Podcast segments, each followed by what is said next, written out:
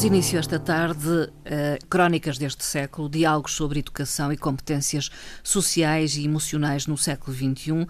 O colaborador é Mário Fortes, é investigador em inteligência emocional e professor na Universidade da Madeira. Boa tarde, Mário Fortes. Olá, muito boa tarde, Mário. E para mim é, é muito grato eh, estar aqui consigo, a ter esta possibilidade de, de conversarmos sobre estas temáticas das competências sociais e emocionais e das crianças. Vamos, eh, ao longo das próximas semanas, trazer aqui alguns temas a debate, procurando despertar o interesse dos nossos ouvintes. E hoje eh, vai o Mário Fortes falar de crianças, da forma como estamos a educar as nossas crianças, partindo deste título: Estamos a fabricar crianças e a desperdiçar talentos. É essa a sua análise, Mário Fortes? No que se refere uh, à temática de hoje. Uh, é uma temática que é um pouco provocatória, uhum. uh, mas que é necessário começarmos a, a, falar sobre, sobre a mesma. Uhum. Uh, nas últimas décadas, a educação em Portugal tem modificado pouco e aquilo que eu penso é que ainda há muito para fazer. Acha que a escola do século XXI ainda não chegou a Portugal? Se nós começarmos a ver fotografias da escola na altura dos nossos pais, na nossa altura e do que é hoje, uh, muda um pouco a cor e muda um pouco também uh, as paredes, hum. que já não tem lá o crucifixo, algumas delas, e pouco mais. E, e se calhar as vestimentas do professor, porque o professor antigamente tinha uma vestimenta uh, muito formal Sim. e neste momento já não é uma pessoa assim tão formal. E as crianças usavam bata? Ora, aí está. E as crianças e usavam, usavam bata e neste momento já não usam. Uh, agora, no que diz respeito a tudo o resto, uh, as coisas ainda não modificaram muito. Uhum. E, e, temos um, um, problema, a meu ver, que ainda caímos no erro da exposição. Uhum. Porque neste momento o ensino em Portugal ainda é muito expositivo uhum. e não dá uma largueza suficiente às crianças para criar. Hum. E eu digo isto porque conheço muito bem as crianças, eu investigo e, e dou-me quase todos os dias com, com crianças, e as crianças são seres que têm muito para nos ensinar a nós adultos. E são seres com um conhecimento muito mais vasto do que aquele que nós uh, podemos pensar. Elas são pouco chamadas a participar ativamente, é isso? No processo da é, quando nós estamos, educação. Quando nós estamos num, num, num processo expositivo, quem dá um mote é o professor. Que é o centro das atenções, é o professor.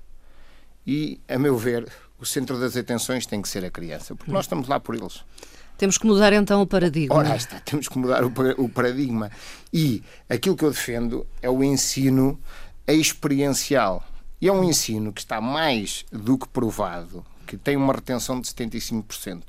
Nós, quando damos liberdade às crianças para criar, damos-lhe uma tarefa, e eles põem, como se diz na gíria, a mão na massa, a retenção que eles têm é 75%. Quando somos nós a falar, eles retêm 5% da informação que lhes é dada. Quando estamos a ler, temos 10%. A minha questão é óbvia. Porque é que ainda continuamos a bater naquele ensino do século XIX, Sim, naquele ensino da, da era da Revolução Industrial, que na altura fazia todo sentido, porque era um ensino repetitivo e nós estávamos a trabalhar, uh, estávamos a treinar empregados fabris hum. e aquilo que se passava nas escolas do século XIX fazia todo o sentido porque não, era repetir as ordens de. Uhum.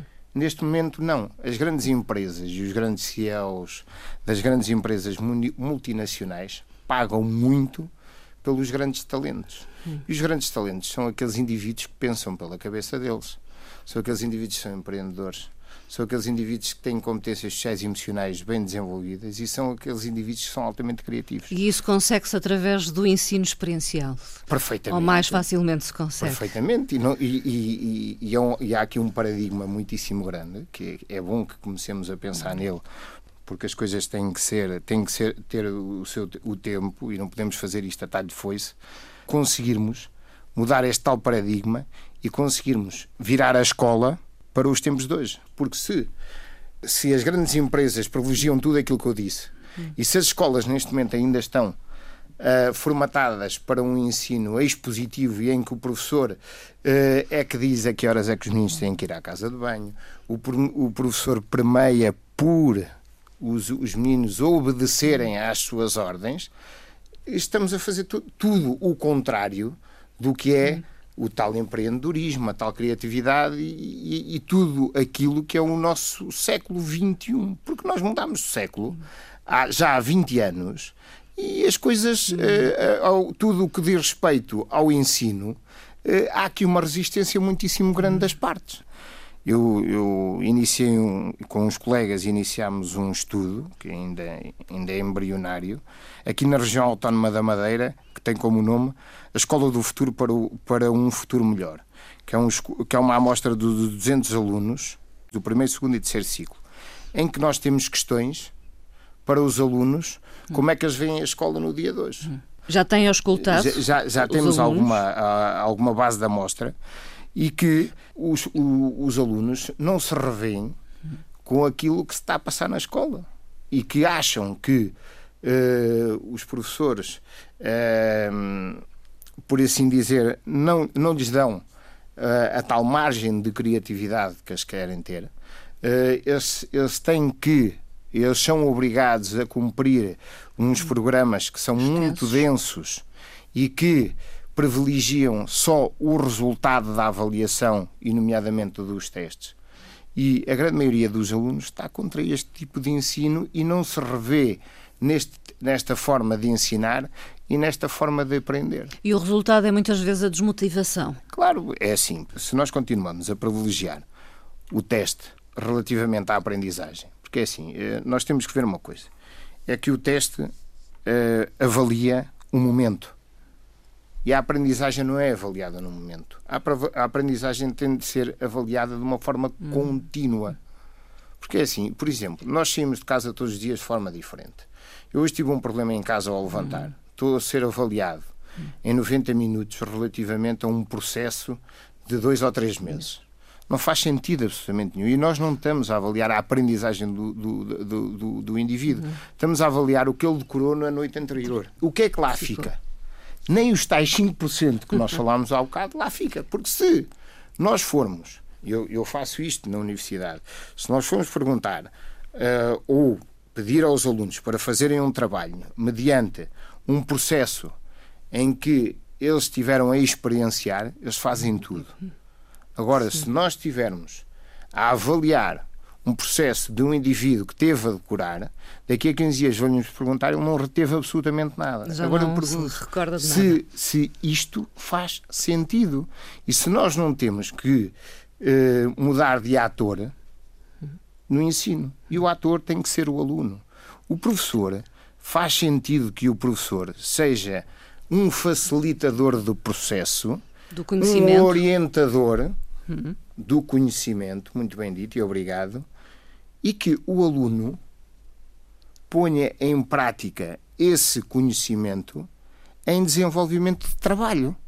Mário Forte, então, na sua ótica, temos que uh, abandonar a estrutura rígida do ensino. Uh, Isto é assim, eu não, eu não diria, eu não diria, uh, eu, essa, essa questão é fantástica, é assim, eu não diria abandonar, porque a escola tem de ser para todos. Hum. E nós temos, todos nós somos diferentes. Portanto, não pode ser seletiva também. Ora, está. A escola é mesmo, eu quando digo para todos, é na, na verdadeira acessão da palavra, onde todos caibam dentro das suas diferenças. Hum. E é assim, há alunos que lhes cai muito melhor o método expositivo. Hum. E eu não estou a dizer para que tirem o método expositivo totalmente Daqueles a esses a alunos que gostam.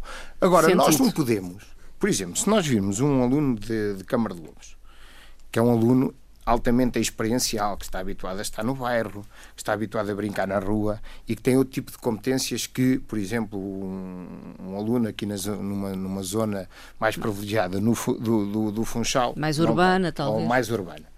E estes alunos são perfeitamente diferentes, dado as suas eh, características inatas e depois também as suas características ao longo das suas vivências. Uhum e do seu meio familiar e social. Agora, nós estarmos a pôr estes dois alunos dentro da mesma sala, com a mesma tipologia de ensino, estamos, de certeza absoluta, a fabricar um indivíduo que não tem absolutamente nada a ver com esta tipologia. E é por isso que eu digo que estamos a fabricar crianças. Porquê? Porque não lhes damos o livre-arbítrio delas poderem escolher. Agora, se a escola tiver várias metodologias de ensino e que se os alunos puderem escolher aquela que lhes cai melhor e aquela pela qual eles se revêem, fará muito mais sentido e aí não estaremos a desperdiçar talentos. Porque o aluno de Câmara de Lobos é um aluno extraordinariamente talentoso, se calhar a nível de uma forma de estar mais, muito mais experiencial. Sim, mais, prática, mais prática, mais manual. Muito mais visível ok? Enquanto o outro, se calhar, é mais no abstrato. Agora, se nós temos ainda uma escola tipificada em que todos, dentro das suas diferenças, têm que caber, estamos a desperdiçar, sem dúvidas, absolutamente nenhuma talento. Temos que ter em conta ou uh, adaptar o ensino à peculiaridade, digamos assim, de cada aluno, ao, ao meio de onde vem, uh, ao contexto cultural e social. Ó oh, Marta, é um isto é assim, uh, nós nos nossos trabalhos e no nosso dia a dia somos todos diferentes. E, e, nós adultos gostamos de andar à nossa vontade para darmos o melhor de nós próprios. E aquilo que eu. Que, que, é a grande questão que eu deixo aqui no ar e para as pessoas pensarem é se não faz sentido que as crianças, desde tenra idade e quando estão a criar os seus alicerces, o possam fazer também. Porque há uma coisa, eu, eu sei, eu tenho isto como dados de, de investigações feitas. Nós, quando damos e passamos a responsabilidade para o lado das crianças, eles são altamente construtores, são altamente responsáveis e fazem as coisas muitíssimo melhor. Por isso é assim, nós não darmos este grau de liberdade às crianças, estamos a cortar a sua criatividade, estamos a cortar o seu pensamento, estamos a cortar a sua responsabilidade, estamos a cortar as suas competências sociais e emocionais e que são essas que nós temos que as privilegiar porque eles estão-se a construir. E é por isso que eu digo, se nós adultos gostamos de andar à nossa vontade para criarmos e darmos mais de nós próprios, deixem as crianças também começar desde tenra idade a, de, a querer alinhar e objetivar o seu próprio caminho. Hum. E de certeza absoluta que os resultados que eles vão ter são muito melhores e aquilo que a Marta disse há bocado e muito bem, eles vão estar muitíssimo mais uh, adaptados à realidade escolar e, e, e, vão estar muito mais a gosto e vão, uh, de certeza absoluta, nestas respostas que nós pusemos aqui, uh, alterá-las e dizer que ir para a escola é um gosto e faz todo o sentido. Mário Fortes, muito obrigada. Até à próxima conversa. Tá, muito obrigado eu. Até à próxima.